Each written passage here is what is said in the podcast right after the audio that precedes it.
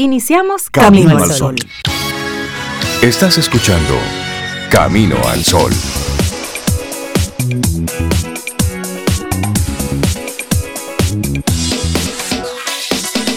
Buenos días, bienvenidos. Hola, Rey, muchas gracias por esa bienvenida tan, tú sabes, Tan especial. Tan especiales. Sí, que nos sean así da tan estructurada. desde, ¿qué? tan es- lunes. sí, sobe- 20 de Hoy es lunes, No, ¿no? estoy ubicándome, Es lunes. ¿sabes? Rey, buenos días. Cintia, Buen día. buenos días. Laura Sofía, nuestros amigos. ¿Cómo están ustedes en este lunes? Yo tengo calor. Después de un Yo fin de calor, semana. yo tengo calor, yo tengo calor, tengo calor. Hace calor, sí, hace calor. Pero estamos bien dentro de eso, porque imagínate. Pero aquí hace frío. ¿verdad, Cintia? ¿Qué le Ya aquí está más fresquito, sí. Eso. Además, Trey, no es que tú pasaste de Suecia al Caribe. Eh, Siempre ha sido un país caribeño, Caribe. o sea, es de Ah. calor a calor. Pero, Ah, pero sí. Caramba. Bueno. a veces pierdo ¿Cómo de vista están? las cosas. Pero Sí. chévere. ¿Y cómo, ¿Qué cómo pasaste el fin de semana? Ay, yo espectacular, pero una cosa es no espectacular, no como sé tú dices. No sabemos O sea, para... no. Yo andaba por Montecristi. Por la hermana República de Montecristi. Señor, eso está precioso por ahí, a pesar de que tú sabes que en Montecristi casi no llueve. Pero eso no importa. Y el calor también, polvo de. Sahara, no, No importa. importa. Bellísimo Montecristi, la pasé súper. Hay un paseo que cada vez que yo voy a Montecristi me encanta hacer, que es el paseo en bote por los manglares. Sí, lo hicimos una vez juntos. Juntos, sí. Hay que repetirlo porque eso hace mucho que ustedes Ya- fueron. ya lo que olvidé. ya lo olvidaron. Ya lo olvidé. Entonces, ese paseo por los manglares, hay una plataforma turística que el que quiera se tira ahí. Había mucha corriente y una soga. Yo me tiré Ok. con mi soga. Con tu soga. Por eso estás la aquí hoy. esa. Claro. si no me lleva, mira que como yo no sé nadar, ah, no secreto, yo no sé nadar. Entonces después, más adelante, te llevan a una piscina natural. Ahí ustedes se tiraron. Ujú, También. Qué baño tan rico. Y después le dan la vuelta así al morro, al zapato, y entonces uno llega a la isla de Cabra. Un bañito de playa ahí, pero precioso. Precioso. que fue un buen fin de semana. Sí, Fue un buen sí, fin sí, de eso fue semana, el sí. sábado. Luego el, el- señor, el viernes. Ajá. Yo pedí libre en mi trabajo el viernes. Ah, sí, Sí, para que sea público aquí, que no andaba fugada, mira. en parte de tu trabajo. Me Porque en Camino al Sol no recibimos la documentación ciertamente. apropiada, por No, cierto. pero ¿eh? yo me llevé todo, mi micrófono y todo, pero el Señores, internet no estamos me en el aire. mucho. Mira, yo fui al mercado binacional, ¿Y qué tal? toda una experiencia en Dajabón. Era los viernes hacen el Exacto, mercado. los lunes y los viernes. Eso es una experiencia. Yo pienso que hay que ir. Dos de las personas con que yo andaba entraron y se devolvieron a sí mismos. Sí. Ay, no, yo entré y caminé por los pasillos hasta compré. Me compré unas chancletas y unos estilo así como croc. Ujú, 100 pesos cada una. Ok. Una amarilla bellísima y muy ah, pensaba que ibas a decir del pie derecho y el pie No, izquierdo. no. Ok. Pero es una Ah, pero una experiencia. sí, diferente. Una experiencia interesante. Y eso, como- eso está ahí sí, para sí, aquellos sí, Que, sí. que viven de espaldas a lo que ocurre en nuestro país. Señores, ahí se generan millones y millones de pesos En cada. Por supuesto. semanalmente. Claro. Y ahí se comercializa de todo. Sí, claro, sí. Desde sí. las chancletas que le mencioné, ropa, a huevos, todos los De artículos. todo. Entonces, Por eso para los de comerciantes cuando hay para- temas Exacto. ahí es importante, pero también para los haitianos sí, cuando porque hay ellos temas. vienen a comprar por sobre todo alimentos Sí, abastecerse. y otros materiales que necesitan. Y se genera ahí un intercambio comercial. Acuérdense que Haití sigue siendo el segundo socio comercial de República Dominicana. Aunque usted, Aunque usted no, lo quiera, crea. no, algunos no lo creen, pero otros no lo quieren. quieren. Pero, Pero es el que está ahí. Es el Exacto, socio comercial más importante. Es- Qué bueno, qué tenemos bueno. O sea que yo invito a, a que hagan ese recorrido. Hay mucho por conocer, hay mucha historia en Montecristi, hay mucha naturaleza por explorar. Hay, yo no lo hice, pero el parque del Morro ahora tiene un sendero de las cruces que tú vas subiendo y ahí la- las imágenes son espectaculares. Esta vez no lo hice. Eso me quedó pendiente y me obliga a volver. Claro, y ahí te, te acompañaremos para que no Por hagas, favor, no te sacrifiques sola. no me den- sí. Y bueno, Qué bueno, qué bueno. y hoy arrancamos nuestro programa con precisamente con esa intención de la que habla Sobe de de abundancia, de disfrutar Ay, las sí. cosas que tenemos. Y hoy integra a tu mentalidad un pensamiento de abundancia. Ay, sí, sí, sí, sí, sí. Desde la escasez no hay recursos. Entonces, lo que tienes en tu entorno, óyeme, obsérvalo, disfrútalo, vívelo, siéntelo y experimentalo desde la abundancia. Donde quiera que mires hay abundancia. Ya lo he dicho en otros momentos, esta es la mejor época para estar vivos, esta, la que estamos viviendo. Además, es la que nos tocó. Y esa ya que nos no hay de tocó, otra. como No hay de otra. dices. Esa es. Entonces aquí vivamos desde ese pensamiento de abundancia. Sí. Pero también lo podemos ayudar a materializar desde la comunicación. El cómo, con, como hablamos, en la forma en que hablamos. Por Si yo supuesto. consigo ese trabajo, no. Cuando yo consiga ese trabajo. Claro, Cuando yo realice tal cosa. De manera que des por cierto en la comunicación que eso va a suceder. Como que Por ya es una supuesto. realidad. Correcto, porque Sí. eso es atraer también mentalidad de abundancia desde la, desde la práctica, desde la comunicación. Y así arrancamos nuestro programa Camino al Sol. Hoy es lunes, estamos a 20 de junio, año 2022. Bueno, Hoy se paga ITEVIS. Oh, ok. Lo tiro por ahí para que no Desayuno digan. de Cintia temprano y te vi. Sí, nuestros amigos de la DGI no saben que ellos aquí tienen un recordatorio. Sí, sí, sí, una alerta. una alerta análoga. No, es que cuesta mucho después esos olvidos. Así que yo se los digo a mis Sí, a mis- mejor. sí, los amigos Por emprendedores. cierto, Agradecida, yo tengo Cintia. Feria del Mango Usted- en el fin de semana en Baní, la la, feria, de- capital la del feria de Mango. las flores en, en, en, en En- Jarabacoa. en Jarabacoa. ¿Qué fue? Sí. Ah. Nosotros no estábamos en otras pero- cosas, estábamos en otras cosas, Sobe. Sí, yo estaba en el fin porque no todo puede hacerlo. ¿no? Claro. A mí me hubiera encantado ir a Jarabacoa, a las flores. Yo nunca he ido a un festival de flores y tampoco nunca he ido a un festival de mango en Baní. Entonces, el año que viene me planifico y voy a los dos Nosotros estábamos en el fin de semana en la Cuava. en contemplación. En la Cuava. Tú sabes que la Cuava es el Cuava. nuevo destino ecoturístico. ¿Y dónde queda eso, Rey? Cerquitita, Sobeida, de aquí. Cerquitita de la de la ciudad, Domingo. pero en la ciudad, kilómetro 22. Por el kilómetro 22 de la ahí. autopista Duarte. Ah, sí. por ahí. ¿Y qué hay ahí? Nunca he ido. Oh, ah, Ajá. te llevo. Ay, por yo te llevo, yo te llevo para no contarte. Ah, por favor. Pues vamos. Arrancamos nuestro programa Buenos días y bienvenidos a Camino al Sol. Laboratorio Patria Rivas presenta En Camino al Sol la reflexión del día.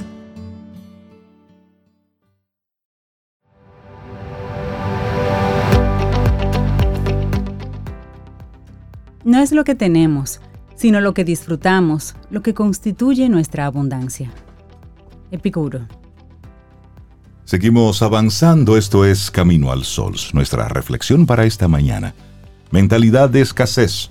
Ocho tips para cambiarla por una mentalidad de abundancia. Mm, me gusta eso. Y todos tenemos limitantes cuando se trata del dinero, seamos conscientes o no. Aquí, cómo identificarlas y avanzar para tener una vida abundante financieramente hablando. Y si bien el sesgo de negatividad era útil cuando huíamos de los depredadores, en la vida moderna puede causarnos algunos problemas. La escasez está relacionada con nuestro sesgo de negatividad porque se trata de la creencia de que no hay suficientes recursos para todos. Y en ese sentido, el dinero se vuelve una lucha por conseguir, una tendencia a escatimar y a acaparar lo que no es nuestro. Así es, sin embargo, una mentalidad de escasez impide que alcancemos muchas de nuestras metas, mientras que una mentalidad de abundancia, la cual se basa en el paradigma de que hay mucho para todos, podría ser mucho más benéfica en términos financieros e incluso emocionales. ¿Consciente o inconscientemente tienes mentalidad de escasez y quisieras cambiarla por una mentalidad de abundancia? De eso se trata esta reflexión del día de hoy. Bueno, entonces vamos a iniciar con invitarte a hacer un viaje al pasado. Tal vez tu relación con el dinero, el ahorro o el despilfarro tienen una raíz emocional en tu pasado. Intenta hacer una reflexión profunda para comenzar. Trata de recordar cómo fue tu crianza y sobre todo, trae a la mente algún recuerdo incómodo relacionado con el manejo del dinero. Esa es una muy buena forma de comenzar a tomar el control de tu relación con él. Haz un viaje al pasado y reconecta con eso que te dijeron de niño El manejo del o dinero. que tú viviste Sí. de niño con el dinero. en casa. Así es. Pasa mucho eso de, ¿tú te crees que el dinero da una, matica, en el patio? bueno, aquí comparto otra. Desaprende de los demás. Lo que aprendiste sobre el dinero en etapas anteriores de la vida configuran la persona que eres hoy, pues afectan cómo te sientes, la forma en que actúas y los resultados que obtienes. Una mentalidad de escasez en torno al dinero puede crear ansiedad y confinarte a limitaciones basadas en el miedo. Esto puede llevarte a un círculo vicioso en el que solo tratas de contenerte a ti mismo para evitar un problema. Y los especialistas sugieren desaprender cualquier pensamiento negativo sobre el dinero para alcanzar tus metas financieras y el primer paso es conocerte mejor a ti mismo. Practica escribiendo esas experiencias y con el tiempo serás capaz de identificar patrones. Si lo prefieres, trata el tema con un profesional en terapia. El punto es identificar los hábitos aprendidos de los demás que has adoptado como propios para empezar a hacer diferentes las cosas. Bueno, la siguiente sugerencia sería enfócate en lo que sí tienes. Si piensas cambiar de carrera o de trabajo, eres de los que piensa, pero no hay mucha competencia, no hay suficiente campo de trabajo. Esas son ideas basadas en lo que no tienes y una mentalidad de escasez. Ves limitaciones en lugar de oportunidades. La solución, procura ver el vaso medio lleno, o sea, piensa en tus experiencias y en tus habilidades únicas, en aquello que te podría dar una ventaja si decides dar el salto. Incluso un despido es una buena oportunidad para dejar atrás la autocompasión y darle el rumbo que quieres a tu vida profesional. Tú decides con qué ojos vas a ver el entorno. Y luego una muy importante, rodéate de gente con mentalidad de abundancia. Se dice que las personas y cosas que nos rodean provocan un efecto en nuestro bienestar. Pueden ayudarnos a vivir mejor o convertirse en agentes nocivos. Pregúntate cómo es la gente con la que pasas la mayor parte del tiempo. Si detectas que no te gustan, comienza a relacionarte con personas cuya vida sea una fuente de inspiración para ti. Si compartes tiempo con gente que siempre se está quejando, que está llena de deudas, deudas físicas y deudas mentales. Huye. Y emocionales. Y emocionales. Sal corriendo. bueno, aquí hay otra importante. Incorpora la gratitud a tu cotidianidad. Practicar la gratitud es uno de los métodos más reconocidos para mejorar el bienestar general. Incluso se han hecho estudios para investigar este tema y se ha demostrado y se ha encontrado que la gratitud mejora el bienestar físico, mental y nos ayuda a sentirnos más felices. Una excelente práctica en este sentido es escribir todos los días cinco cosas por las que te sientes agradecido. Toma nota y descubre que hasta las cosas más pequeñas y aparentemente insignificantes son las que te hacen muy feliz y muy rico. Así es, otra sugerencia. Entrena tu mente para ver las posibilidades, no los límites. Una mentalidad de abundancia te permite ver más en tu vida, más opciones, más recursos, más posibilidades. Si te dices a ti mismo, no puedo hacerlo, es muy difícil, es imposible, cualquier otro pensamiento que te contradiga será descartado. Lo mejor es que empieces a entrenar a tu mente para dejar atrás ese enfoque negativo y en su lugar crear una conciencia expandida de lo bueno que podría suceder. Solo te advertimos que no es tan fácil como parece, pero se puede. Bueno, y hay otro también sumamente importante. Dale un objetivo a tu dinero. Debes tener una intención con el dinero que llega a ti. Si no tienes un objetivo específico, con una cantidad específica, nunca sentirás que tienes suficiente. Tómate un tiempo para averiguar qué quieres lograr financieramente hablando. Traza objetivos específicos, alcanzables y que puedas medir a partir de tu situación actual. Aprender a hacer un presupuesto será fundamental, no es nada del otro mundo, solo requiere un poco de concentración y compromiso, pero te lo mereces y el esfuerzo rendirá frutos. Este paso te va a ayudar a saber que el vaso no está medio vacío, sino que tendrás que moverlo hacia el garrafón correcto para llenarlo, justo como lo deseas tú no como el sistema te dice hacerlo. Y ahí viene otra súper importante conectada con esa que acaba de compartir Rey. No hagas del dinero tu identidad. Una cosa es empezar a construir una relación saludable con el dinero y a partir de ahí generar un patrimonio, lo cual favorece tu autoestima. Pero no debes ligar ambos conceptos por completo. Que tus finanzas no se vean bien no quiere decir que seas un fracaso y tener una gran cuenta bancaria tampoco te convierte en alguien importante. Tu identidad va mucho más allá del dinero. Necesitas ser consciente de ello para no autocolocarte en un estado de vulnerabilidad. Todo debe estar en equilibrio. Si te enfocas en la escasez, esta será tu única experiencia con el dinero. Trata de dejar atrás esa mentalidad y cámbiala poco a poco por una de abundancia. Concéntrate en hacer más, tener más y ese será tu resultado. Ahí está. Mentalidad de escasez. Ocho tips para cambiarla por una mentalidad de abundancia. Escrito por el staff de Forbes México y lo compartimos aquí hoy en Camino al Sol.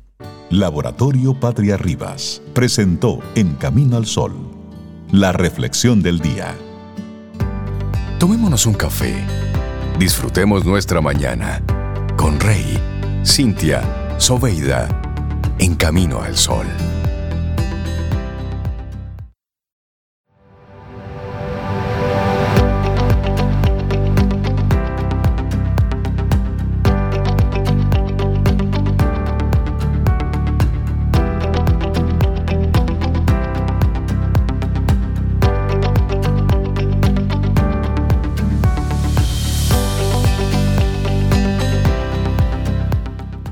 Y dice Gabriel Bernstein que la verdadera abundancia no se basa en nuestro patrimonio neto, se basa en nuestra autoestima. Y seguimos avanzando en este camino al sol. Gracias por estar conectados con nosotros a través de estación 97.7 FM y camino al sol.do. Es lunes y estamos a 20 de junio. Y a los amigos y amigas Camino al Sol oyentes, mandarle un gran abrazo y decirles que que somos ciudadanos, nos duele nuestro país y a veces llega un momento donde no podemos quedarnos en silencio ante cosas que van ocurriendo.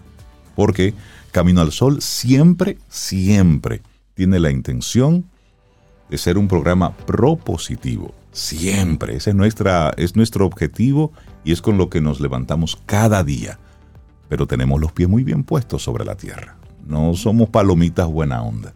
Estamos conectados con lo que está ocurriendo y para provocar cambios hay que mover el avispero, porque hay que hacer que las cosas se muevan y hay que sacudir la vida.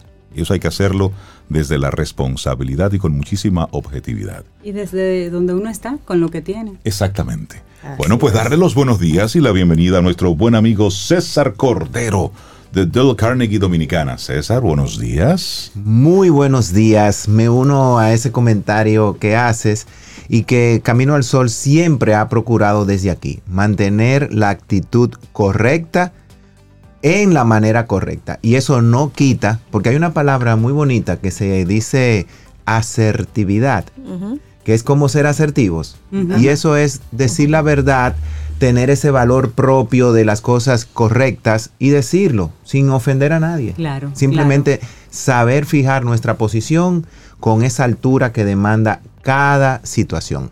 Es eso. Así es. Entonces, Así es, César. Señor, hoy quiero agradecer de nuevo a todos los Camino al Sol oyentes que desde la semana pasada, cuando estuvimos trabajando el tema del el liderazgo para los jóvenes en la familia, me escribieron papás, estuvimos ahí conversando, intercambiando ideas y me motivaron, y creo que quedó un poquito de tarea aquí también, de cómo hacer la segunda parte. César, pero yo sentí como que me pudiste haber dado algún... Exacto.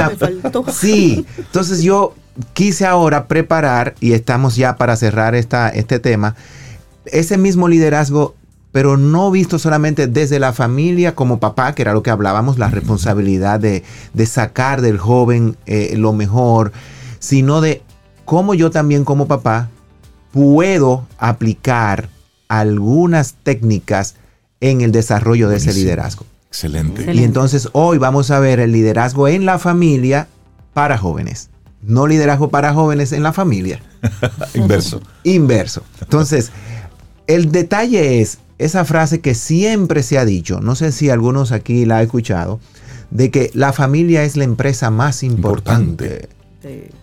Y hay que ver la familia como una empresa, como ese sentido nuclear que mueve a una sociedad, que mueve a un país. Y vemos entonces que como va la familia, y aquí hoy casualmente se dijo, puede ir una sociedad y puede ir un país. Es así.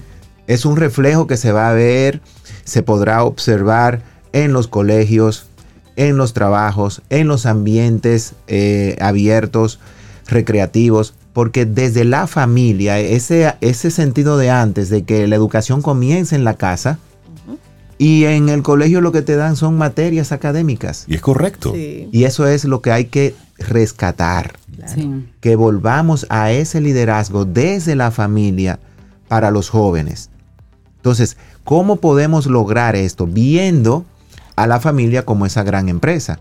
Y esa gran empresa es una empresa que debe de tener visión, misión, valores, debe de tener un contexto donde todos se puedan sentir parte y debe de tener reglas de juego claro. Claro. Eso es imprescindible. Entonces, ¿cómo yo puedo llevar ese liderazgo? Y vamos a hacer el símil. ¿Qué nos piden en las empresas? Ok. Si yo fuera un líder en mi empresa, tuviera personas bajo mi cargo, tuviera que desarrollar a otros, ¿qué se me pediría a mí? Cintia, ¿qué tú crees que se te pediría si te diéramos toda un área para que tú la lideres? Bueno, eh, que son muchos, pero la integridad, por ejemplo, integridad en el manejo. Integridad en el manejo, Reinaldo. Y para usted, don Reinaldo. No, compromiso. Es decir, involucrarte, que conozcas Sí. cuál es el propósito, el objetivo, el plan que tenemos y luego un involucrarte en todo esto. Gracias. Y Sobeida la acabamos de nombrar Bueno, vicepresidenta. uniendo eso que acaban de decir Reinaldo y Cintia, entonces me pedirían resultados. Claro, eficiencia. Resultados. Ahí está. Es. Ahí está. Entonces, esos resultados con integridad, con compromiso, con un marco de valores, es lo que va a marcar tu éxito en la organización. Es como al gerente que lo llaman de recursos humanos y él va muy feliz. Porque le van a reconocer su resultado que él entiende que logró. Y lo que le dicen es, hasta aquí podemos llegar con usted. Pero mire los resultados que yo logré, puse a Si todo lo el mundo llamaron de- un viernes a las 4 de la tarde. Bueno, yo creo que ya eso ha variado, no importa ¿Ah, la hora, sí. Le quitaron ese, ese mito para que la gente no vaya preparado. Entonces, él, él llega y él va muy contento de que lo van a felicitar por sus resultados. Y es para presentarle que ya no puede ser parte de la organización. Porque ¿cómo logró esos resultados? Exactamente. a través de un atropello, a través de un maltrato, la tasa de queja de personas la, que la rotación. la de rotación por renuncia que se dio fue demasiado alta. Pero resulta que llaman a otro colaborador y él va muy feliz porque él considera que lo van a felicitar porque todo el mundo está contento, porque salió en el clima laboral él el mejor líder y también presiden, presiden de sus de servicios. servicios. Mm, ¿Por qué? Porque no había logrado los resultados. ¿Cuál fue la, que- la queja de él? Pero yo tengo aquí todo el mundo contento, todo el mundo está feliz, Ajá. todo el mundo hace lo que quiere. Ah, no, es que tiene que haber esa combinación que marcaba Sobeida, resultado con integridad, con compromiso, con valores. claro. Y eso mismo es lo que hay que llevar a la casa. Que nuestros hijos sepan que tienen que lograr resultados, pero es porque nosotros como padres estamos fijando esos resultados. Correcto. Entonces, ¿cuál es el juego que se va a hacer aquí? 10 puntos que debemos de trabajar como familia. Número uno, ser el ejemplo con tus acciones más que con tus palabras.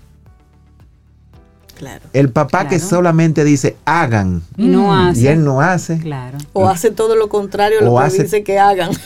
ese dicho famoso del médico, Sí. a lo que te digo, no, no lo que yo hago. Sí, sí, Exacto. sí, sí. Entonces, no, tiene que haber una integridad, como decía Cintia, en ser un ejemplo con las acciones y con las palabras. Coherencia, coherencia. Coherencia total, que nuestros hijos vean que nosotros, desde que nos levantamos, estamos promoviendo la sinceridad, la verdad. Ese famoso de, dile que yo no estoy. No, no, si me llaman, no estoy aquí en la casa. Sí. O sea, está promoviendo una acción hacia la mentira que luego se verá reflejada cuando ese jovencito se vea en situaciones que tenga que decir la verdad y él va a huir con qué, con mentiras. Sí, porque para él Y cuando le llames la atención, el papá él va a decir, pero tú dices mentira. Exactamente. Sí. Entonces hay que crear Ay, ay, ay. ese primer punto de ser ejemplo con tus acciones y tus palabras. Y como familia crear esa visión y cuáles son los valores no negociables en la familia. El segundo punto con relación a esa visión es que debe de ser compartida. Hay que hacer un fórum dentro del hogar donde todos participen y den una opinión de qué tipo de familia quieren. Se pueden sorprender muchos padres si hoy, en el día de hoy, 20 de junio, invitan a sus hijos esta noche en la tranquilidad de la casa. ¿Cómo ustedes quieren que seamos como familia? Y le dan un espacio para que ellos escriban, luego lo comenten. Se puede sorprender con lo que los jóvenes digan. Dependiendo de lo que ellos digan, entonces hay que marcar ese ajuste en la visión de lo que usted como padre tenía. Porque los hijos te pueden escribir fácilmente. Queremos que haya más comprensión, que no haya tanto grito, que se manejen las cosas con una actitud diferente, que haya orden y disciplina. Y tú dices, pero eso es lo que yo estoy procurando mira, hacer. Me, me parece un ejercicio muy interesante ese, César, de hacerlo en familia y Sí. construir esa misión familiar entre todos. entre Mira, todos. Porque estamos alineando. Y, y- y como la familia es una empresa, es lo que se hace hoy día en las empresas corporativas, que todo el mundo esté que alineado a esa visión, a esa misión, y no que cada quien llegue a trabajar pensando en su propio mundo. Además, Siempre. que cuando el chico propone su visión de lo que él quiere como familia, en el momento que esa visión se acepta y se incluye, él está comprometido porque esa Exacto. visión la puso él. Exactamente. Entonces, Sí. lo que ellos dejen fuera, por ejemplo, ¿verdad? Eh, oficios, quehaceres, mandados, Lo que no le gusta. lo que no le guste, hay que incluirlo. Entonces, ese, ese tener siempre una visión como familia es clave y construirlo como acabamos de decir. Que ojo, cuidado con, con lo que acabo de decir, incluso que, que, que no le guste. No sabemos.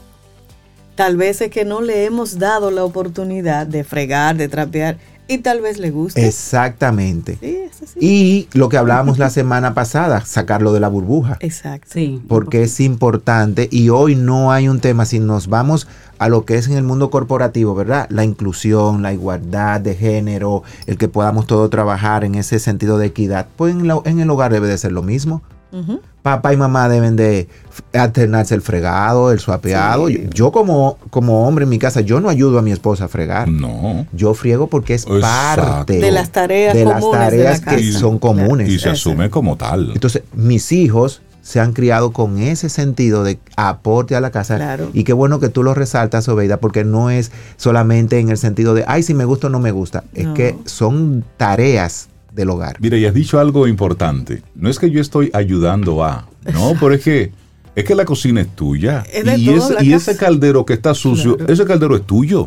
Claro. Es decir, Y comiste y gracias tú a ese comiste, y caldero. tú comiste desde ahí. Es decir, no es que estoy ayudando, porque yo en mi casa ayudo a. Ajá. Exactamente. No, eso, eso es suyo. Y, y eso tiene que sentirse con los hijos Y también. esa es una forma de nosotros comunicarnos. Es decir, Sí. mira cómo hasta esa forma de nosotros expresarnos nos indica un, un despegarnos, un no sentirnos parte de. Bueno, Es decir, si usted ve algo sucio, pero esa es tu casa, es decir, no que la, la muchacha tiene que venir a limpiar, pero hermano, esa casa, ese piso es suyo, esa casa es suya. Exactamente. Entonces son, y por eso el tema del compromiso, Claro. que debe venir desde papá, Vemos. mamá. Sí, sí, Claro. sí. y mantenerlo íntegro.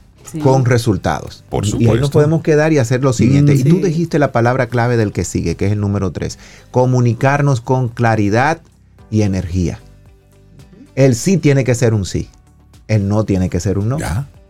No hay Sí, ambigüedades sí, a sí. veces. No, no. Y eso es terrible de Mami, yo quiero ir a tal sitio. Habla con tu papá. Mm, ya. O viceversa. Papi, quiero hablar con tu mamá. No, pónganse de acuerdo. Porque mira ya. qué fácil Papá y mamá se descalifica desde Sí, que le cede el poder al otro. Claro. Claro. ¿Ya tú lo hablaste con tu mamá? Sí. ¿Que ella te dijo? No, pues un Ah, no. pues ya. no. Punto. Ratificado.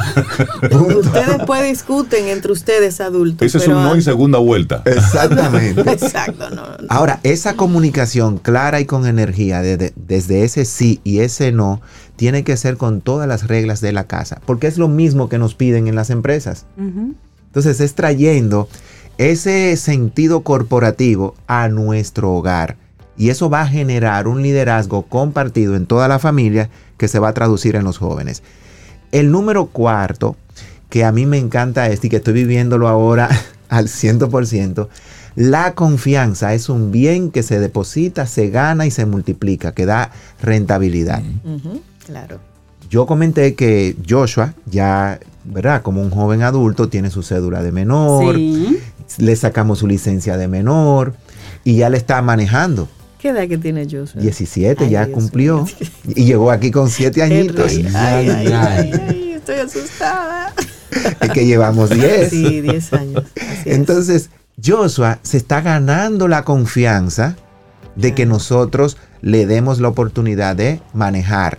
Así como yo le doy la confianza de que manejen ya su mesada, de que puedan tomar decisiones, pero esa confianza se deposita y va a rendir una rentabilidad, un resultado en función de los comportamientos. Por supuesto. Entonces tenemos que crear los padres ese ambiente de confianza y poner bien claro que en el liderazgo la confianza no se impone ni se pide, se gana. Totalmente. Por eso hay que ganarse esa confianza. El quinto es que no importa la presión que venga, en la casa siempre se mantiene la calma independientemente de la presión. La casa es el refugio. Claro. Punto. Entonces, como padres, como líderes, estamos llamados, porque es lo mismo que nos piden en cualquier ambiente en el que estemos. Si usted es un gran emprendedor y tiene mucha presión y no la maneja, fracasa. Totalmente. Si usted es empleado y no maneja la presión, fracasa. Pues entonces, ¿por qué en la casa no manejar? A veces acumulamos toda la presión en el ambiente laboral y ¿a dónde explota? En la casa. En la Claro, casa. Entonces, lo que tenías que decirle a tu supervisor, lo que te- tenías que decirle a un compañero de trabajo, Lo pagan. no lo enfrentas donde tienes que enfrentarlo y luego paga la esposa, el esposo, los hijos, la persona que te acompaña en el hogar. Así es. Entonces, ese sentido de mantener la calma ante toda situación. Vamos a hablar, vamos a reflexionar, vamos a ver las cosas y hacer planes. Eso no dice, y es mi caso, que yo le digo a mis hijos cuando tengo presión por algo, mira, ahora mismo tengo mucha presión, tengo mucho trabajo, necesito de la cooperación de ustedes extra en este sentido y en este sentido. Ah, no, cuenta con nosotros. Y yo obtengo ese resultado porque si me voy al número 3, comunico de manera clara Claro. La situación que está pasando y me- y se puede mantener esto. El que viene, este no es negociable. Todos son importantes, pero este no negociable. El tener siempre y siempre buenos modales. Desde el vestir hasta el comportarse. En la casa es que se dan esas primeras normas. Voy a usar una palabrita que estuvo muy de moda hace unos años. Etiqueta y protocolo. Sí, sí, ya sí. no se usa mucho, pero yo sé que a- hasta habían muchos cursos a- en un tiempo, como que todos al mismo tiempo, de etiqueta y protocolo. Hay que, hay enseñaban. un poco esto, está muy salvaje. Entonces, Sí, en las escuelas te, te enseñaban. enseñaban. Te enseñaban un poco de Y eso. muy ligado a la, a la- a la acción cívica, moral Ajá. y cívica. Correcto. Entonces, ese sentido de tener buenos modales, en la casa no se puede permitir ese lenguaje que raye en, en lo que... No, es que son jóvenes y se hablan así. No, en mi casa no se habla así. Sí. exactamente. No, y se levantan en la mañana, buenos días, o sea, Toda- vivimos en la misma casa, pero no en la misma cama. Tenemos que Buenos pedirnos días. y comienza conmigo como papá. Claro. Por favor, Alan, ¿me puede traer un vaso de Favor, agua? gracias. Cuando me lo trae, gracias. Eso no es que tráigame un vaso de agua. No, eso es tan simple y tan poderoso. Las luego- buenas costumbres se aprenden en, En casa. casa. Entonces, ese sentido de tener buenos modales comienza con nosotros y como dice Cintia, vivimos en el mismo núcleo, pero ahí se da ese respeto y eso se extrapola. Y no es el obligar a los niños, ojo con esto, que a veces sí pasa, y creo que lo hemos hablado aquí en un momento, de salude al Señor. No es que lo salude, es que tiene que tener la cortesía del saludo. Pero él debe aprender eso. El Claro. niño debió haberlo visto. Es decir, ah, cuando llega una persona, papá lo saluda. Sí. Mamá Sí, lo saluda y papá se para cuando llega una persona mayor y lo trata de tal o cual forma. Hay amabilidad. Hay amabilidad. Pero no es porque me lo dice, es que yo como niño lo veo. Exacto. Y, Y, entonces, la forma de comer en una mesa. Señores, ustedes luego van a ser adultos, van a tener hijos adultos que van a estar interactuando desde amistades cercanas hasta ejecutivos. Por supuesto. Entonces, la forma en que usted come en una mesa, eso es básico, pero es fundamental. Entonces, si tú ves Ay, a ay, papá ay. comiendo con una cuchara del O caldero, agarrando el, el- el- el- el ¿Eh? cubierto como que te va a zanjar. como que es un bate, ¿cómo tú esperas que el niño coma? Sí. no, no hay Ay, manera. ay, Y después que en un ambiente público tú lo quieras corregir. Así no se come. Pero, No, eso ¿Dónde comenzó no todo? es ahí que se hace. En y la si no se le enseña en ese momento, luego va a salir Por la supuesto. forma no adecuada de sentarse y comer en una Exactamente. mesa. Y ahí estamos para ayudar. Claro. El número 7, volver simple las cosas difíciles. No la compliquemos más. Ay, Hay un dicho que a mí me encanta, que algunas personas hacen eso, yo no me incluyo. ¿Por qué hacerlo difícil? Fácil. Sí Si se difícil hacer. también se puede. No, señor, No. facilitarse la Vamos a complicar esto, está muy fácil. Eso está muy fácil. No, no, no, no. Vamos a ver las cosas y cuando nuestros hijos vengan, vamos a siempre a, a ver la situación en la dimensión del evento. Ojo con esto, en la dimensión del evento. Y primero, antes de tomar cualquier decisión, como en una empresa, hay que levantar que los datos, los hechos, las evidencias de lo que sucedió antes de tomar una acción. El niño movió algo, no se llegó a caer, movió algo que tuvo al caerse. Una laraca. Y Y ahí entonces, no, no, lo ha- le- le- eh, hasta le pueden eh, con violencia Ujú. verbal, física, psicológica atacar al niño y no se llegó a romper. exacto. Imagínate si se rompe. Entonces, ¿por qué no mejor llamar la atención y decir, mira papá, hay que tener cuidado aquí, hay acá? En mi casa hay una frase de que, mira papito, cuando yo le digo a mis hijos, papito, ven acá, ya ellos Ya saben que que, que vamos a tratar un tema. Ahora, el tema lo tratamos, Y ellos dicen, ahí viene papi con una conferencia. Sí. aunque sea mini.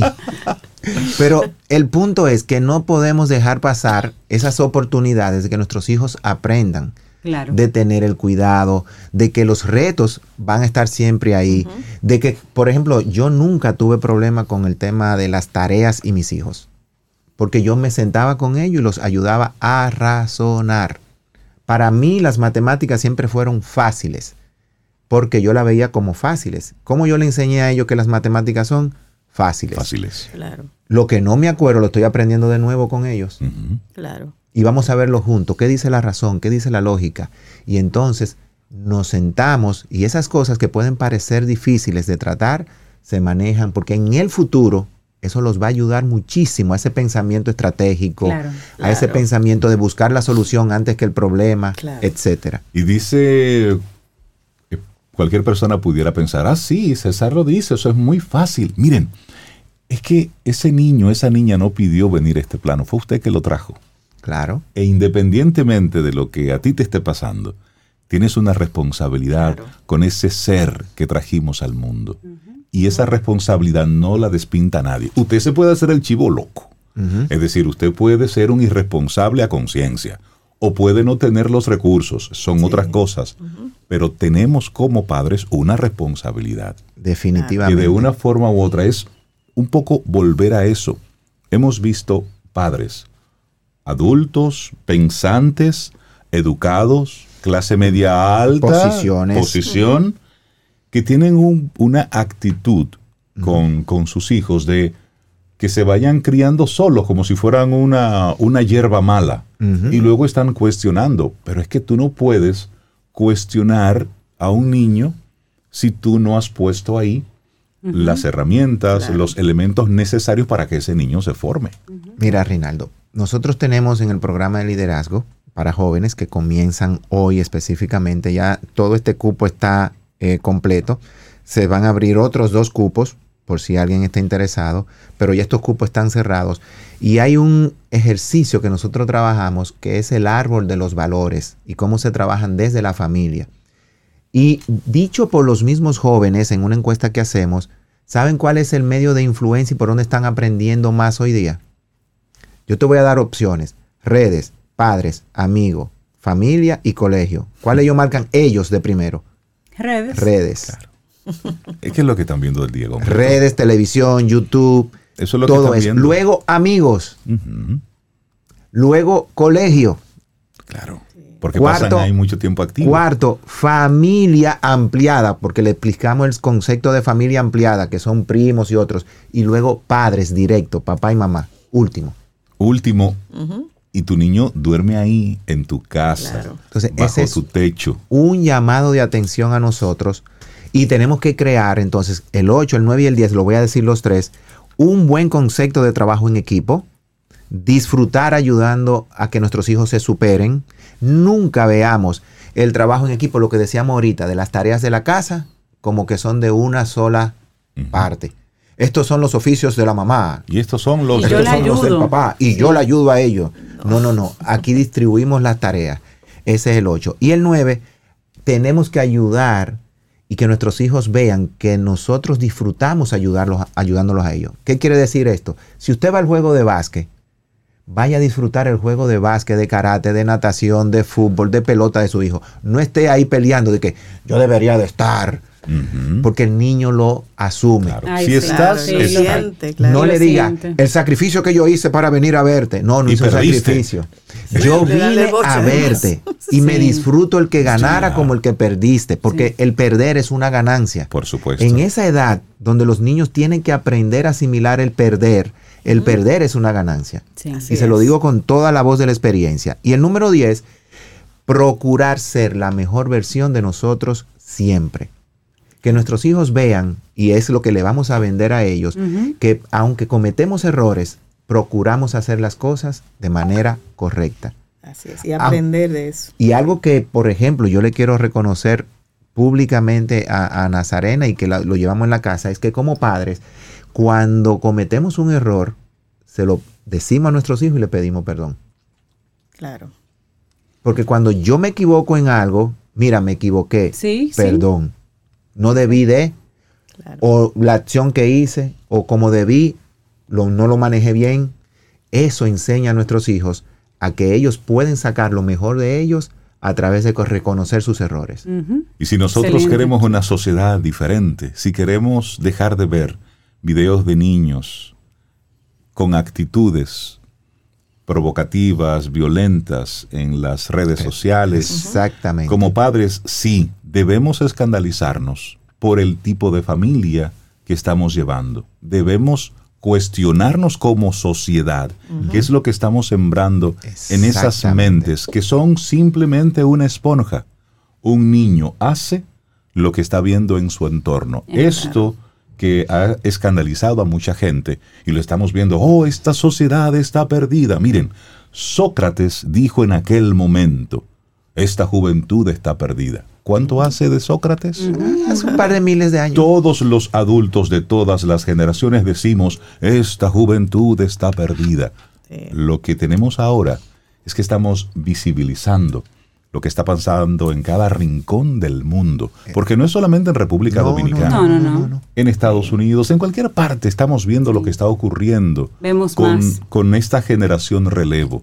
Y no es para nosotros asustarnos, no, es para nosotros remangarnos ¿eh? las mangas de las camisas, Tomar y control. ver qué es lo que está pasando y tener entonces acciones que sean propositivas para rescatar todo esto. Así es. Un liderazgo responsable Eso desde es. la familia. Es eso. Ese es el es. sentido. Buenísimo el tema, César, que nos compartiste en el día de hoy. La gente que quiera conectar con Del Carnegie. Bueno, 809-732-4804. 809-732-4804 es el teléfono de comunicación directa, igual también a través de las redes que estamos enlazados, ¿verdad? Del Carnegie, Camino al Sol, Camino al Sol del Carnegie, nos pueden encontrar ahí. Y el detalle es como tú dices, Reinaldo, y con esto quiero cerrar. Hay una frase que dice, no, que debemos de dejarle un mundo mejor a nuestros hijos. Debemos dejarle mejores hijos a este mundo. A este mundo. para que ellos sigan construyendo un mundo mejor. César, excelente el tema que nos compartiste hoy. Muchísimas gracias. Con esto cerramos. Tomémonos un café. Disfrutemos nuestra mañana con Rey, Cintia, Soveida, en camino al sol.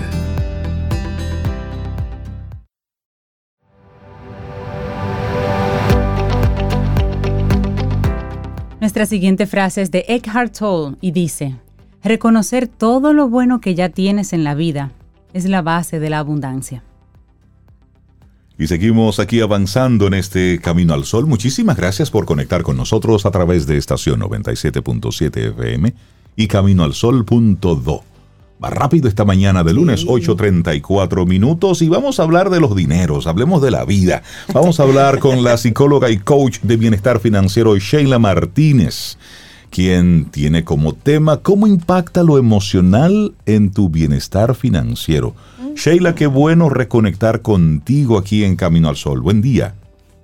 Buen día, para mí también es un gran honor estar aquí con ustedes. Este programa me encanta, desde sus inicios siempre lo escucho.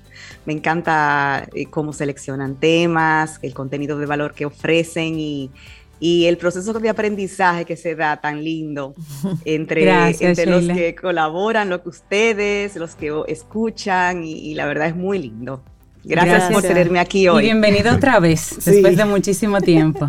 Bueno, y cuando digo bienvenida otra vez es que hace un tiempo nos acompañó Sheila precisamente eh, desde una empresa en la que laboraba en ese momento, pero hablábamos en ese momento ya de charlas y una serie de talleres y contenidos de valor que fue desarrollando para más de 300 mil dominicanos, apoyándolos precisamente en ese sentido de de las decisiones financieras y mejores decisiones financieras. Así que eso vamos a aterrizarlo ahora a tu nuevo, a tu nuevo proyecto, a tu método. Hablemos un poquito de tu método para aterrizarlo en este tema de cómo impacta lo emocional en el bienestar financiero. Sheila, ¿te parece? Claro que sí, muchísimas gracias. Em, sí, definitivamente que em, ese conocimiento que, que fui adquiriendo en aquel momento, bueno, de, tantos años de educación crediticia, financiera, pues lo combino con lo que es la psicología, la profundidad que da la psicología en el conocimiento de la conducta, eh, para entonces poder realmente eh, crear un programa y un método que es el que, el que utilizo, que se llama Equilibrando tus finanzas y emociones. Bajo este método es el que, con, con el que guío a personas tanto en acompañamiento uno a uno como talleres, eh, conferencias. En la búsqueda, lo, que, lo que busco es integrar eh, y combinar todos estos, estos factores para poder ir construyendo en conjunto, porque es algo que, que no es una fórmula que se adapta a todo el mundo, es algo que se construye en base a esas particularidades de cada uno, que cada uno tiene, y eh, poder realmente ayudar a identificar cuáles son las, los obstáculos que impiden que la persona viva en bienestar financiero. Claro, Sheila, nosotros conversábamos más temprano, Sheila, precisamente sobre, sobre la abundancia, y qué nos decimos nosotros con relación al dinero, cuál es nuestra experiencia con el dinero eh, a través de, nuestra propia vida o lo que aprendimos de nuestros padres y lo que veíamos como historia de ellos. Y esa relación con el dinero precisamente va al aspecto emocional que después de adulto yo presento cada vez que tengo un chequecito en la mano.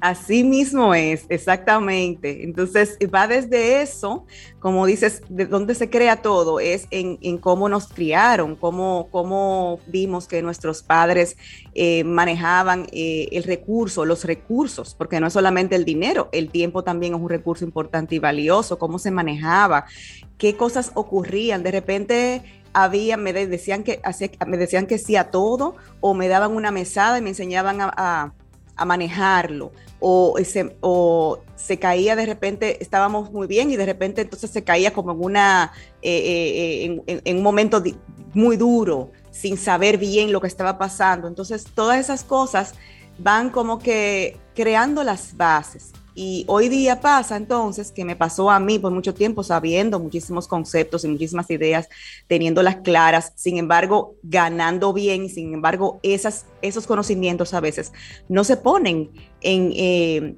al servicio de uno mismo. Tengo clientes que saben muchísimo de matemática financiera, que saben y manejan súper bien en sus trabajos esos, esas, esas, eh, esos, presupuestos, todo eso.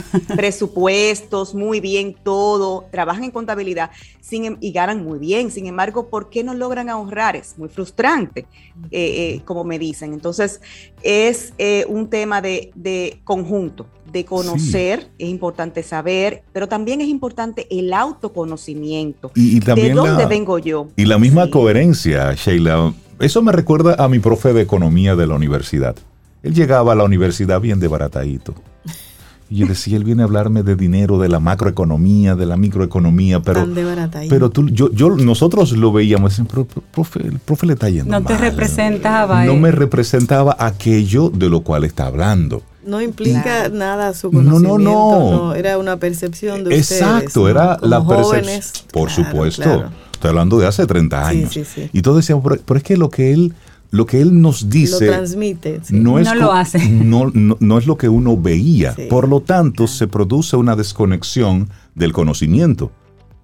Porque tú dices, pero es, que lo que él está diciendo, pero lo que él representa, realmente uno quisiera verlo como en otra posición. Entonces ahí, Sheila, ¿cómo nos impacta esa parte emocional en nuestro bienestar físico y financiero? Sí, financiero. Bueno, básicamente, bueno, sabemos ya que muchos estudios a nivel mundial han, han eh, creado esa relación y están, se, sabe con claridad que eh, el 90% de las decisiones que tomamos a nivel eh, financiero corresponden a nuestra parte emocional más que a nuestra parte racional, aunque por muchos años antes se creía que no.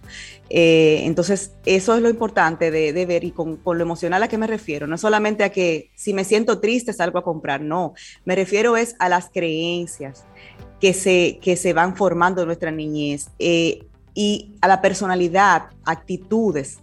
Que, vamos creando a partir de esas creencias eh, y de cómo manejamos, cómo afrontamos las emociones. Entonces vamos a imaginarnos, por ejemplo, un caso de una persona que creyó, para ejemplificar mejor esto, eh, el concepto que quiero transmitir, eh, una persona que, que creció pensando o creyendo que hay que aparentar para tener dinero. Esa persona probablemente, muy probablemente, por como vio que, que su círculo se manejaba todo, eh, no es lo importante no es tener, lo, importante no es sino aparentar, es lo que esa persona creyó. Entonces, ¿qué, qué pasa? Eso le puede llevar a desarrollar un comportamiento impulsivo, un comportamiento de sobregastar eh, y no dimensionar la realidad de las cosas, ¿no? O sea, eh, fíjate como algo que, un concepto que aprendió en la niñez, lo importante es, aparentar estar bien. Lleva a una persona a gastar de más eh, o a gastar sin un plan. Entonces, los, lo, que, lo que le genera o lo que puede estar generando, puede generar, puede desarrollar una, una, personalidad que eh, de gasto impulsivo.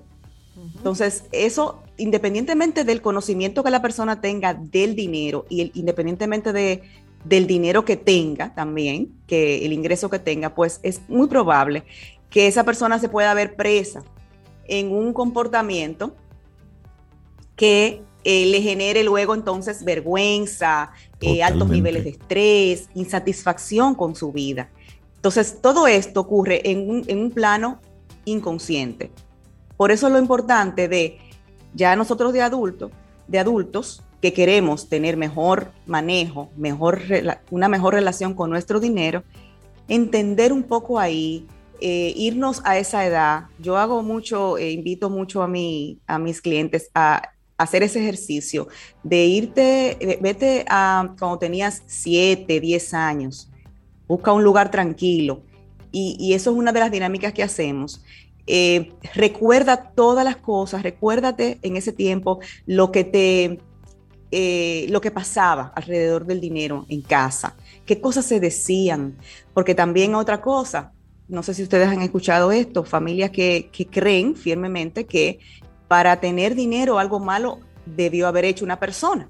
Entonces, esa creencia de que si te aleja, te aleja completamente de, eh, o, cuando tú O sea, te puede, una persona puede manejar dinero, tener dinero y guardar, inclusive ahorrar.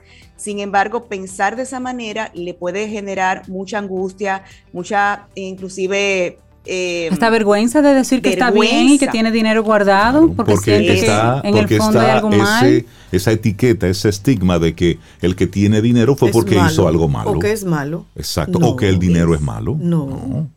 Exactamente, exactamente. Ese es el, tema. Entonces, eh, eh, la, realmente la invitación es esa. O sea, vamos a entender, vamos a entender que, lo emocional, eh, es muy importante cuando se trata de nuestro bienestar financiero. Vamos a empezar a hacernos más conscientes de esa área de nuestras vidas, em, de ver qué hacemos hoy, claro, qué pasó, qué pasó, de dónde, de dónde viene todo lo que me está, por qué soy así, de dónde viene eso. Vamos a crear estrategias también para, para poderlo afrontar y para ir construyendo juntos el bienestar financiero realmente que quiero hoy, para que en lugar de sentir vergüenza, ansiedad, inseguridad, miedo asociado a el dinero, podamos realmente experimentar estabilidad, satisfacción, autoconfianza, tranquilidad, porque todo esto no viene de afuera, independientemente de lo que, cómo esté la situación, de cómo esté, que todo eso es importante saberlo. Pero si nosotros desde adentro no nos hemos equilibrado, no hemos hecho ese trabajo de entendernos, conocernos y, nivelar y poder realmente trabajar esa parte, pues mira, no importa el dinero que ganemos, no importa si estemos afuera. no importa cuánto ganemos, no importa, no importa cuánto. Exacto. Así es, esos disparadores también, Sheila, que hacen que vayamos directo a, consumir o a gastar sin pensar mucho. Sheila, y la gente que quiera conectar contigo y conocer más a profundidad este método equilibrando tus finanzas y emociones, ¿cómo se ponen en contacto contigo? Sí, bueno, está directamente pues mi WhatsApp 809-854-8019. También estoy en las redes Sheila y Martínez L Sheila y Latina Martínez L. También tengo una página web que eh, les invito a visitar con blog y todo que escribo, eh, sheilamartinezl.com.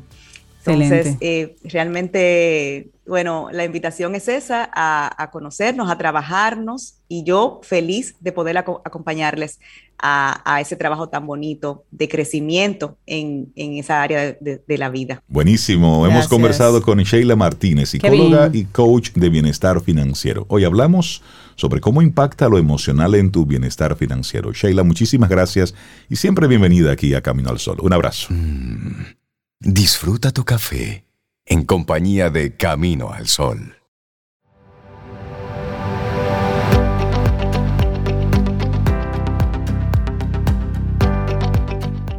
Nueva semana y nuevo tema para seguir aprendiendo en Escuela Sura. Este miércoles nos vuelve a acompañar Juan Restrepo de parte de Geociencia Sura, ¿se acuerdan? Y con él vamos a seguir conversando sobre la temporada ciclónica y lo que se está transformando. Así nos preparamos juntos para asegurarnos de vivirla con tranquilidad. Y esto gracias a nuestros amigos de Seguro Sura República Dominicana. Así que ya sabes, quien pregunta aprende con Escuela Sura. Todavía queda mucho más por conversar y seguir desarrollando en nuestro programa. Darle los buenos días, la bienvenida a Yani Santaella, psicóloga clínica, coach y mentora de proyecto de vida. Hablaremos sobre cómo apoyar el proyecto de vida de nuestros hijos, ah, cómo pues, darle ese espaldarazo. Yanis, buenos días, ¿cómo estás? Buen día. Buenos días, ¿cómo están? Hola Reinaldo. Buen día. Hola, ¿cómo estás Cintia? Hola, hola. Súper bien, Yanis. Pues hoy venimos con este tema de proyecto de vida. Primero porque ha sido un tema eh, de muchas preguntas que me han hecho. Eh, ya eh, mi hijo se va ahora a la universidad y uno de los grandes retos de nuestros hijos en las distintas etapas, una de las primeras etapas es cuando ellos culminan la etapa entre los 16 y los 18 años y luego viene eh, de ahí en adelante, que es la decisión educativa. De los 0 a los 17 años es una preparación para la decisión educativa en, respecto a lo que es su educación y del lado de los padres en lo que es su autoestima, su inteligencia emocional y su concepto de identidad. Y ahí en adelante lo que viene es la etapa productiva. ¿Qué pasa en estas tres etapas con los padres? Los padres, lo primero que necesitamos apoyar a nuestros hijos es creciendo nosotros, estando bien nosotros, porque uno de los grandes frenos o los mayores frenos de que un hijo no haga su proyecto de vida es porque está atado de forma inconsciente una lealtad invisible hacia los problemas de sus padres. Ustedes no se imaginan la cantidad de chicos que no sale hacer su proyecto de vida fuera del país o que no estudia la carrera que quiere por una condición que está viviendo los padres. Una condición, una de los bullying más importantes y conscientes que hacemos es la expectativa. Ahí le hacemos bullying al proyecto de nuestros hijos. Mm.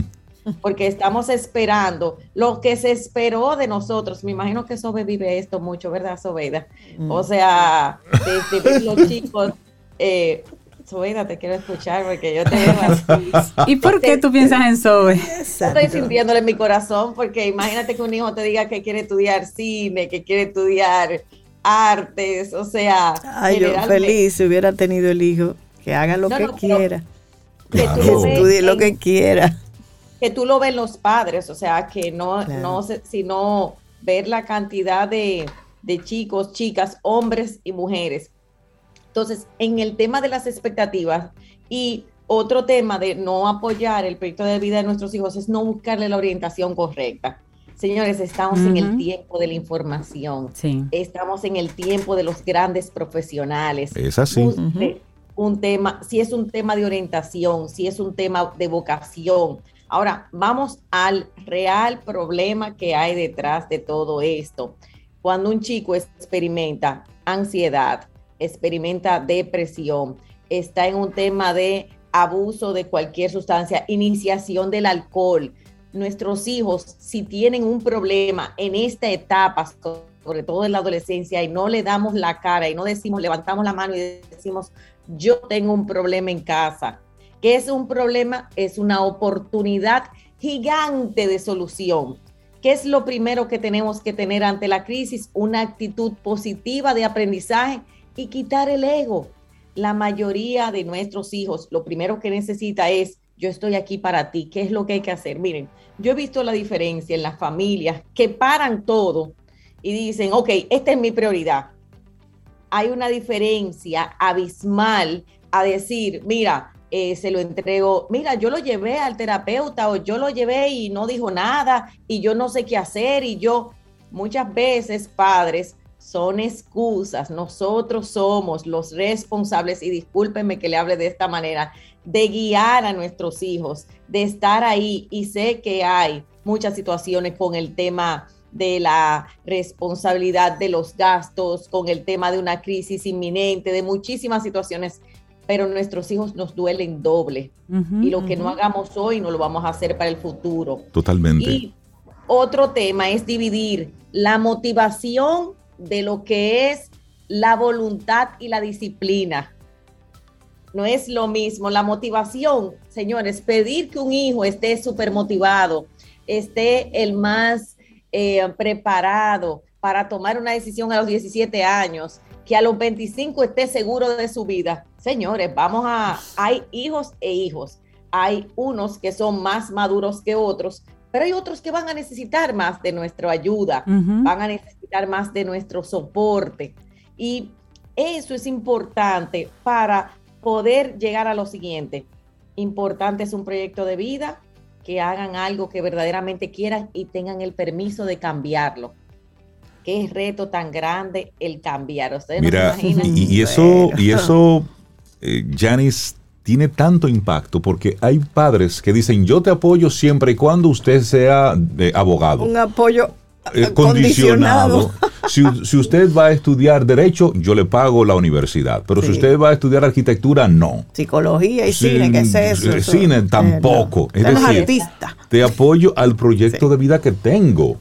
para ti, no el que es el tuyo. Y olvidamos de vista a los padres que es él Claro. ella quien va a vivir el resto de su vida con eso que a lo mejor no quiere. Si usted no logró lo que usted quiso, ya Eso es un responsabilidad. Está a tiempo todavía. Resuelva claro, ese lío por otro usted, lado. No lo resuelva. Señores, no quiera eso- resolverlo a través de su hijo. Claro. Claro, o hija. la cantidad de casos que tengo hoy de ese tipo, la cantidad de casos de adultos, de adultos 40, 50, 55 años con la emoción de irse a estudiar lo que querían, de tomar ese, usted no se imagina la cantidad de personas que yo he apoyado a los 45, a los 55 a tomar un año sabático para explorarse porque no lo pudieron hacer a esa edad, que un padre le pudo decir, mira, pero toma medio tiempo para trabajar y después tú te aseguras lo que tú quieras. Señores, Ujú. cada hijo es un mundo y viene a regalarnos una experiencia. Sí. Así Viene es. a regalarnos un aprendizaje de vida.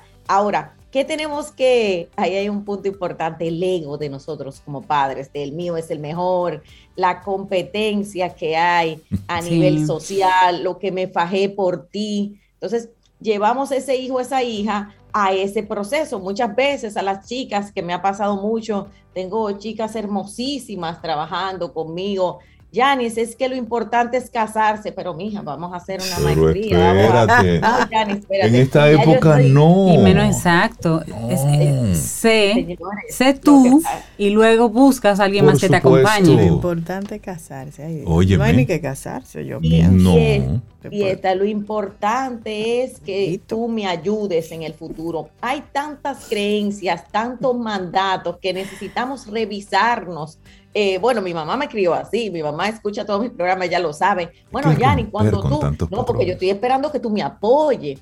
Y verdaderamente nos cargan de que hasta que no, y es muy inconsciente, yo estoy haciendo este eh, apartado en un programa como este de personas de estos caminos oyentes que para reflexión de qué tú estás enviando y sobre todo qué es del problema donde tú eres parte de la solución donde definitivamente el- nuestros hijos nos aman tanto que son capaces de sacrificarse por nosotros, así como nosotros lo hicimos por nuestros padres. Pero tarde o temprano eso va a impactar en su salud mental, en su bienestar, en sus relaciones, su éxito. Y a veces nuestros hijos no saben qué es lo que le pasan, porque lo que nos está pasando es a nosotros y se lo estamos transmitiendo. Por eso, el Definitivamente. primer darse cuenta es de los padres. Estamos en la era de la educación, de la información, de la búsqueda de ayuda. Y por último, el tema del desapego. Señores, hay que soltar, padres. Lloremos, sintámonos mal, hagamos grupo de apoyo, eh, hagamos un nuevo proyecto de vida, viajemos por el mundo, lo que usted quiera hacer, cámbiese de carrera, estudie en paralelo cuando su hijo salga a estudiar o su hija, a cualquier parte del mundo, pero necesitamos dejarlo ser, porque un hijo que no desarrolla autonomía es un hijo que va a desarrollar una enfermedad mental. Claro. La Listo, más claro de ahí. Janis, la gente que se quiera poner en contacto contigo, el padre, la madre, que se vea reflejada en tus palabras, ¿cómo conecta contigo y busca ayuda? Ok, me puede escribir al 849-206-1692. Me puede escribir también por nuestras redes. Yo estoy 24/7, un equipo de trabajo respondiendo en nuestras redes porque nuestras redes son totalmente educativas. El sábado 2 tendré un taller de autoestima para padres, para cómo los padres apoyan la autoestima de adolescentes y preadolescentes. Empiezo desde los 11 años, desde los 10 años de edad en adelante hasta la juventud prima. Es decir, usted tiene un hijo de 21, de 22 que tiene un tema, viene de atrás. Entonces, padres, informémonos, eso solo cuesta 47 dólares y busque ayuda usted también como papá, como mamá, levante la mano. Y lo más importante que quiero dejar aquí es que se puede. Yo he visto milagros. Yo he visto hijos que se cambian a cine o se cambian de cine a psicología o se van del país. He visto adultos que tuvieron esta frustración hoy y esta frustración a los 16 y hoy a los 45 lo están haciendo diferente. Exacto. Porque se exacto. puede. Janis Santaella, que se tengas un excelente día. Muchísimas gracias por compartirnos esto y darnos esperanza. Porque no, no todo está perdido. La vida es. Nosotros hoy podemos retomar las cosas.